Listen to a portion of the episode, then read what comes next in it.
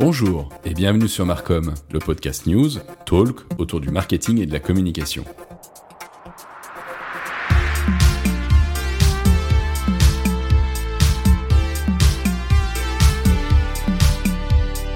Chaque semaine, au sein de cette émission, vous aurez une revue de presse avec les principales actualités de la semaine. Et tous les mois, je vous proposerai également un débat avec un ou une spécialiste, soit du marketing, soit de la communication, afin de débattre avec elle ou lui sur les grands enjeux que rencontre aujourd'hui notre secteur.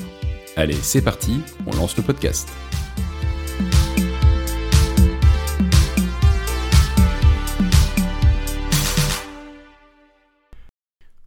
Bonjour à tous et bienvenue sur Marcom. Je suis Alexis Dussour et je vous propose chaque semaine, à travers des revues de presse, des débats ou encore des couvertures d'événements, mon regard et mes analyses sur le marketing et la communication.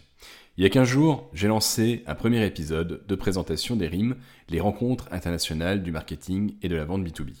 Si vous ne voulez manquer aucun des enseignements et des réflexions du directeur marketing B2B et mes analyses autour des enjeux du secteur, je vous invite à vous abonner à mon podcast et sur mes différents réseaux, vous trouverez l'ensemble des liens en description de cet épisode. Lead ABM, Inbound, Data Intelligence, Growth, les services marketing font face à une démultiplication des outils pour créer, collecter, traiter, analyser les data à des fins business. À travers les thématiques abordées par les speakers et les tables rondes avec les participants, je me suis rendu compte qu'un enjeu majeur empêchait réellement les équipes marketing et sales d'être au même niveau. Ainsi, si le terme alignement sales marketing est utilisé dans l'ensemble des prises de parole, force est de constater que celui-ci ne répond pas à la même réalité pour les uns et les autres. On s'aperçoit que face à des objectifs de développement de chiffre d'affaires, les directions marketing doivent alors toujours plus innover pour réussir à conserver le niveau de performance attendu par les sales.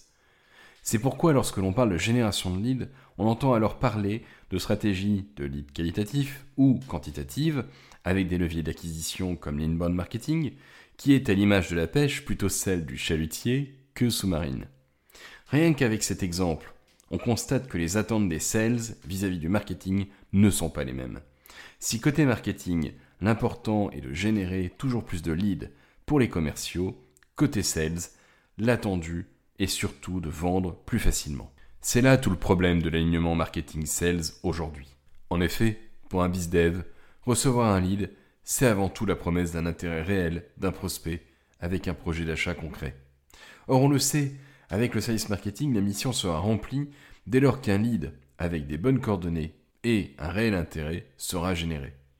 Ce n'est pas tant ici le principe que le sales et marketing travaillent ensemble qui doit être mis en cause, c'est avant tout la manière qu'ont les deux directions de définir ensemble la manière dont elles peuvent réellement travailler main dans la main.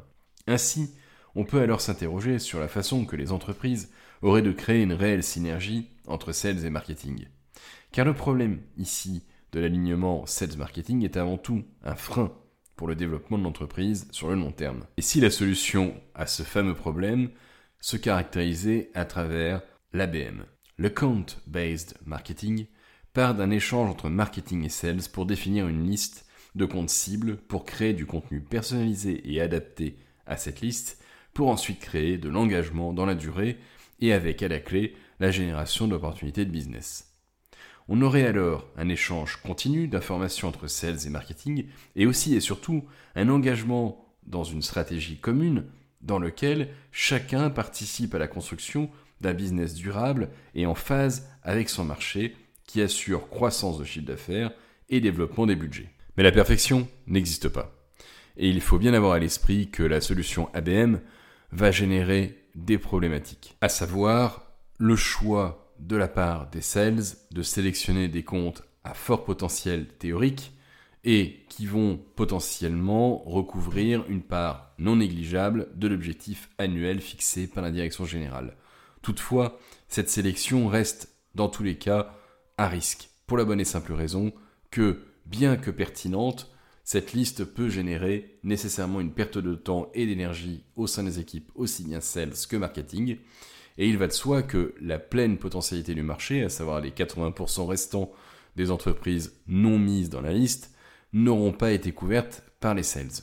C'est pourquoi une réflexion autour de l'automatisation doit certainement être mis en place au sein des structures afin de leur permettre de faciliter aussi bien ce travail collaboratif et synergique qu'effectivement la croissance réelle de l'entreprise. Mais cet aspect-là sera abordé dans le prochain épisode. Je vous remercie d'avoir écouté jusqu'au bout. Je vous dis à la semaine prochaine et je vous invite très chaleureusement à vous abonner, donner votre avis sur Apple Podcast et partager cet épisode et les épisodes précédents autour de vous car cela aide concrètement la chaîne et je vous dis à la semaine prochaine. Vous souhaitez gagner en efficacité et mieux comprendre les enjeux du marketing et de la communication Rien de plus simple, il vous suffit de vous abonner et partager autour de vous Marcom le podcast. Et pour avoir toujours plus d'actualités et d'éclairage sur les enjeux du secteur, mettez un commentaire ou une note sur Apple Podcast.